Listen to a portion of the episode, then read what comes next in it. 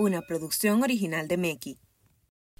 Hello, hello, ¿cómo están todos? Espero que estén bien. Momo por aquí trayéndoles otro episodio, o bueno, el inicio de una nueva temporada del podcast que Meki piensa de. Antes de entrar al tema del día de hoy, quiero dejar saber algunas cositas. En esta temporada vamos a estar hablando de diversos temas, como acostumbramos a hacer, pero con un poquito más de profundidad. Porque entiendo que surgió la necesidad de... O sea, vemos mucho contenido donde no hay una base sólida, donde uno solamente lo ve por entretenimiento. Viendo esa necesidad, entendí que debía de traer un poco más de contenido con sustancia para los adolescentes. Ese es ese es el otro punto. Meki, nuestra misión es ayudarlos a entender y a construir su identidad en Dios. Por la mayoría, a donde nosotros nos enfocamos es hacia los adolescentes, porque es la etapa de la vida donde se construye una base muy sólida para la identidad. Pero eso no significa que si tú no eres adolescente tú no lo puedes escuchar, porque siempre es bueno saber buena información y aún más información que, te ayude a construir tu identidad y acercarte más a tu identidad en Dios. Consecuencias de las redes sociales. Las redes sociales son un tema muy amplio y tienen muchos subtemas por donde recortar. Por ejemplo, tenemos los aspectos positivos, que es la conexión que ha traído de la misma comunicación. O sea, nosotros podemos saber una información que está pasando en China ahora mismo, pero también tenemos los aspectos negativos como son los impactos en la sociedad y en nuestra psicología. Pero para ser más conciso y directo voy a estar hablando más en dirección a cómo nos impacta las redes sociales en la época de la adolescencia y en la construcción de nuestra identidad. Entonces, estas son dos. En este episodio voy a estar hablando de la primera y después en el próximo episodio voy a estar hablando de la segunda. La primera es las consecuencias que tenemos después de usar las redes sociales. Y la segunda es y la segunda son y la segunda es las promesas falsas que nos dieron las redes sociales. El ser humano es un ser que necesita estimulación constantemente y la exige a pesar de que duela. O sea, aunque te duela, el ser humano sigue queriendo una estimulación. Hubo un experimento que se hizo donde pusieron alrededor de 20, 20 o 30, no recuerdo bien el número de personas, pero las aislaron en un cuarto sin nada. Solamente había un botón que daba choques eléctricos en el centro. Y pasaban las horas, y pasaban las horas, entonces mientras más pasaban las horas, los, los las personas que estaban ahí se como se empezaban a volver locos porque no había ningún tipo de estimulación, no había pantalla, no había nada, solamente estaba el botón. Y después de ciertas horas, lo que causó mucha intriga fue que, él se, eh, que algunas de las personas comenzaron a, tocar el botón y, o sea, se, daban un corrientazo, pero a pesar de eso, ellos, ellos seguían, o sea, ellos lo tocaban, se daban un corrientazo y después pasaban como 30 minutos o una hora y ellos volvían a tocar el botón simplemente para sentir una estimulación. Y yo no estoy hablando de que de un corrientazo de que, ay, jajaja, no, de un corrientazo de como que tú tú no quieres volver a tener un corrientazo. Entonces, eso causó mucha intriga en, en el estudio, pero lo que se dedujo fue que a pesar de el dolor, el ser humano prefiere sentir dolor a no estar estimulado. Estimulado quiere decir como que algo tiene que estar pasando, alguna actividad tiene que estar pasando. Y ellos, entonces los seres humanos prefieren dolor antes de la neutralidad. Y ahí es que entran las redes sociales como un salvador, si se pudiera decir, pero ¿a qué costo? En toda la historia, siempre nosotros hemos tenido una, un tipo de estimulación. O sea, sea un libro, un periódico, eh, cuando éramos más pequeños, que si la televisión. Y era como que el grado era. El grado de estimulación era medido. Porque te tenían. O sea, ya tú sabías que de 2 a 4, por ejemplo, daban tu muñequito favorito. Y ya tú ni siquiera querías ver televisión después de eso. Entonces tú encontrabas otro estímulo que te trabajaba alguna parte del cerebro, porque cuando tú salías a jugar o cuando tú armas un rompecabezas, eso te, te ayuda en diferentes aspectos de tu cerebro. Pero siempre ha existido algún tipo de estímulo. Lo que está pasando ahora con las redes sociales es que nunca hemos tenido un estímulo tan directo, un estímulo tan, tan directo y tan frecuente. O sea, no hay descanso de las redes sociales. Uno se puede pasar cinco horas swipe, swipe, swipe, viendo TikToks o Reels y al final tú no vas a ver el video y, dos veces. Es tanto la respuesta que hemos, eh, que hemos obtenido, tanta la estimulación que hemos obtenido de las redes sociales y de cualquier otra cosa como Netflix o la tecnología de hoy en día, que ya se ha vuelto agobiante. Son tantos estímulos que el cerebro ya no, no aguanta tanto. O sea, nuestras mentes no aguantan tanto estímulo tan rápido y tan directo, porque esos estímulos se traducen a lo que es dopamina. Dopamina es un químico que nosotros tenemos en el cerebro que es, que es sinónimo, por, por ponerlo en palabras llanas, porque después va a haber alguien que estudia eh, neurología. Yo no sé si es una palabra, pero alguien que estudia el cerebro y me va a decir que estoy mal. Cuando tú, te, cuando tú haces algo que te sientes feliz, el cerebro libera algo que se llama dopamina. Y eso te hace sentir como que, oh, wow, sí, qué feliz estoy. Esa fue mi actuación de felicidad. Continúo. Eh, ha, sido tanto que el cerebro no está diseñado para recibir tantos golpes de dopamina, uno detrás del otro, consecutivamente, por horas. A eso se le llama sobreestimulación. Esas, esa sobreestimulación tiene consecuencias en nuestra, en nuestra mente. Voy a estar hablando más enfocado a las consecuencias tanto emocionales como físicas, porque entonces las consecuencias de la sociedad y de introspección la voy a tocar en el próximo podcast. Pero para seguir en este. La primera consecuencia es la irregularización de emociones. Esto quiere decir que nosotros no regulamos nuestras emociones. ¿Cómo ocurre esto?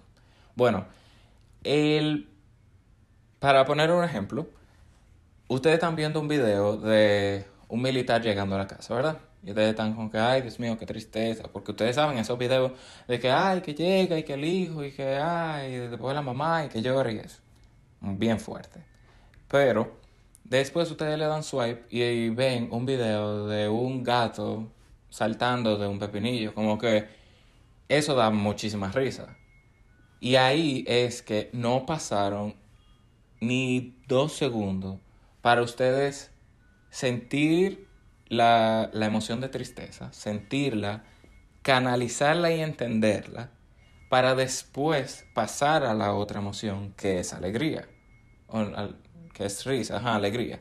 Entonces, esos choques de no poder retener esa información, eh, de, retener esa emoción, entender que, o sea, que tu mente y que tu cuerpo entiendan como que, ah, ok, estamos sintiendo tristeza, porque ustedes creen que nada más un sentir.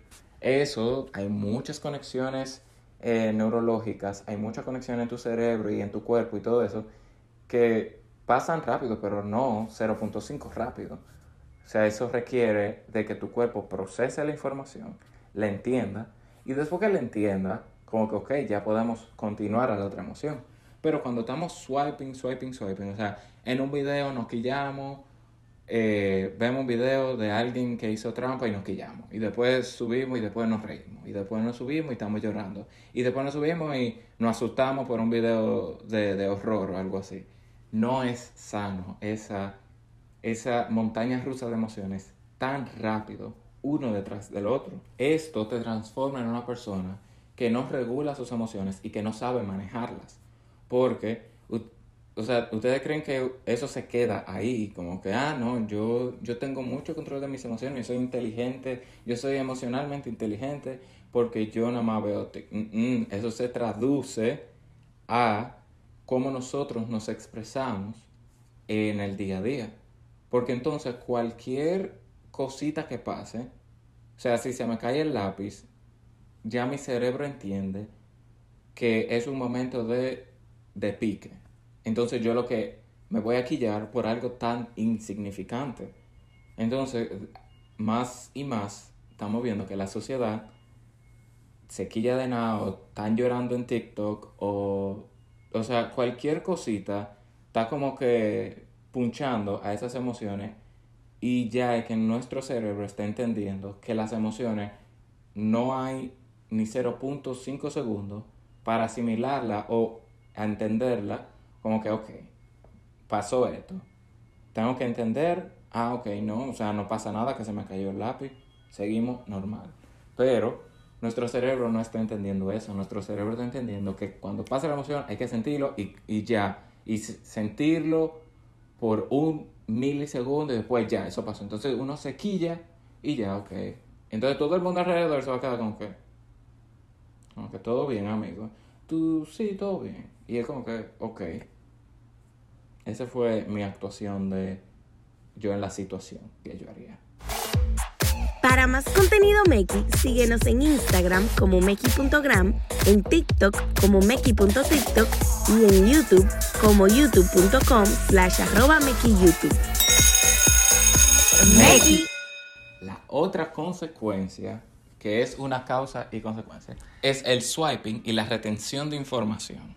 El swiping se ha convertido en una respuesta a momentos incómodos que nosotros queremos escapar. O ni siquiera incómodos, a momentos que nosotros queremos escapar.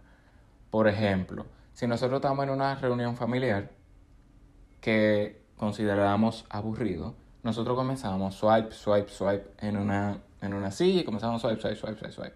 Y no establecemos ninguna conversación con nadie. En vez de hablar con tu tío, que tú lo más seguro lo ves semanal, o hablar con tu abuela, o jugar un, eh, jugar un juego de mesa que se te da en el momento, lo que sea, decidimos escaparnos y ponernos aquí.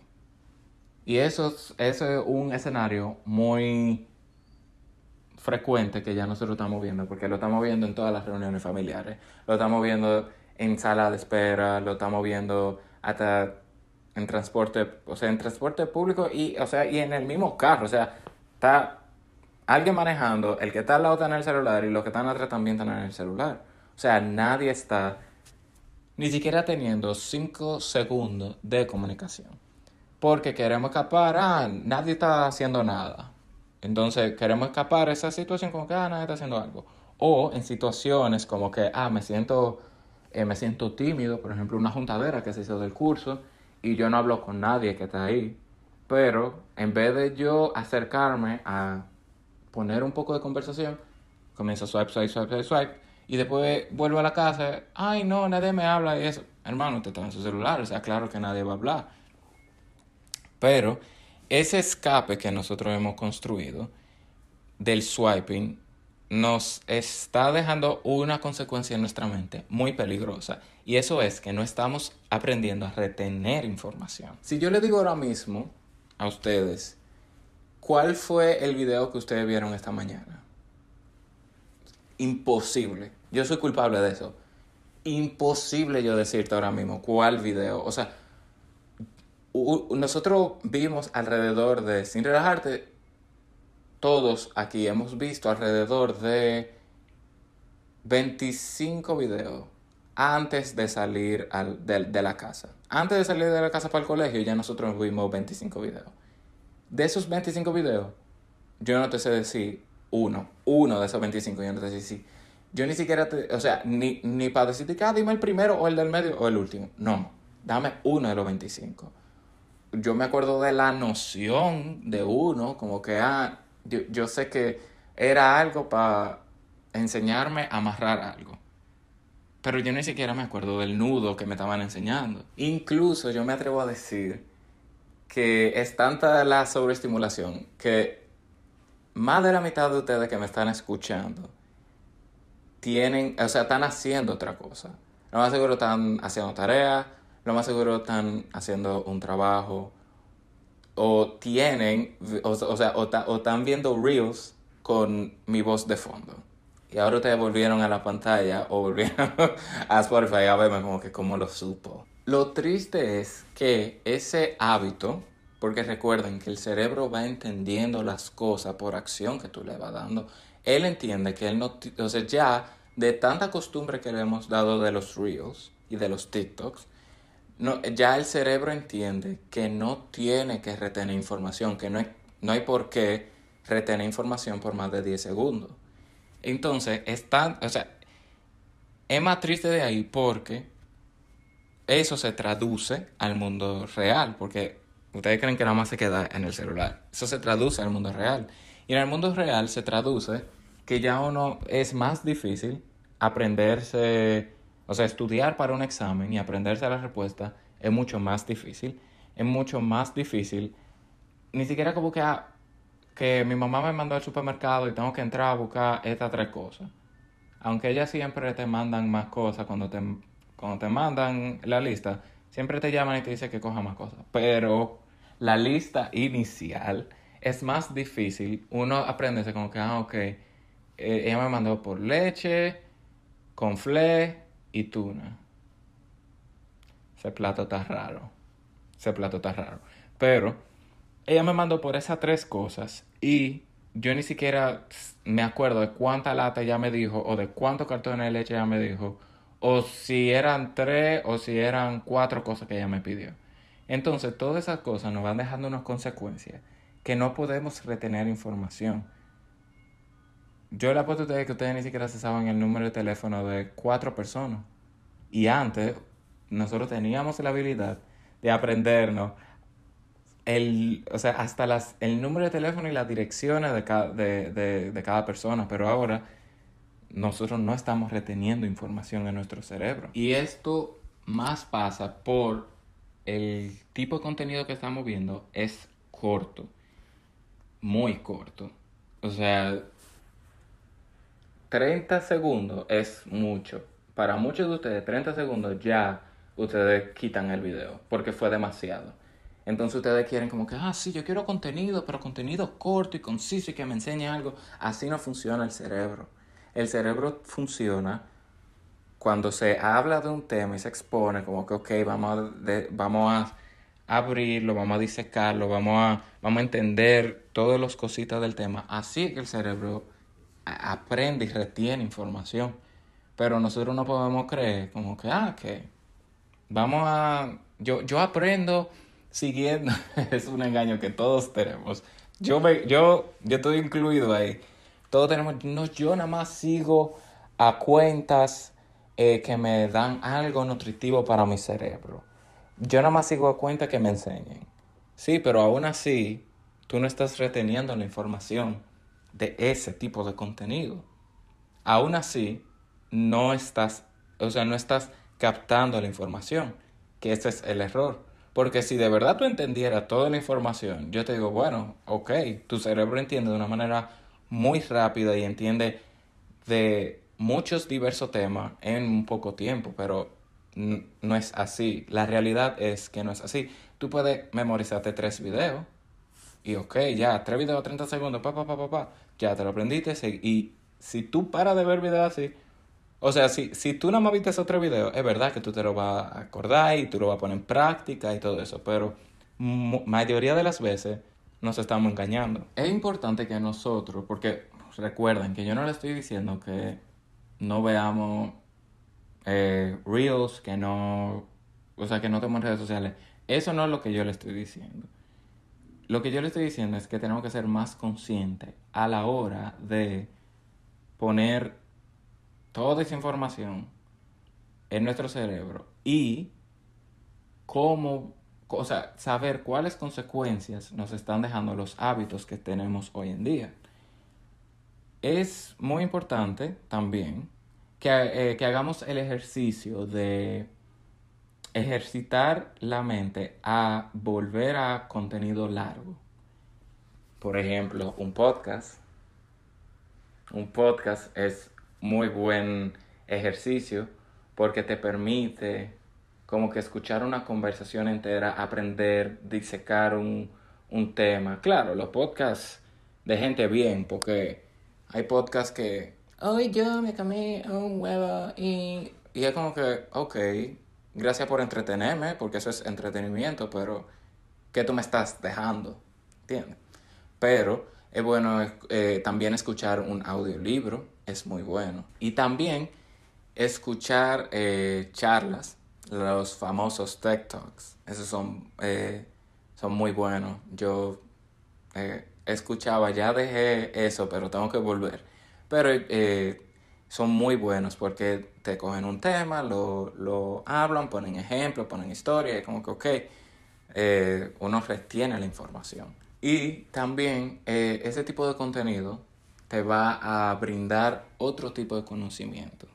Porque, o sea, si, o sea un día tú puedes ver un, pod, eh, ver un TED Talk de gente que estudia las aves y después tú puedes escuchar un podcast sobre la neurociencia y tú vas aprendiendo de diversos temas. Eso te va abriendo mucho el, el cerebro y tu capacidad de absorber diferentes tipos de información. Con esto los dejo en el día de hoy, en este podcast, y espero que hayan entendido un poco de las consecuencias que tienen esto, esta nueva era de contenido, de contenido muy corto en nuestro cerebro y en, nuestra, en nuestro día a día, como esas consecuencias impactan nuestro día a día.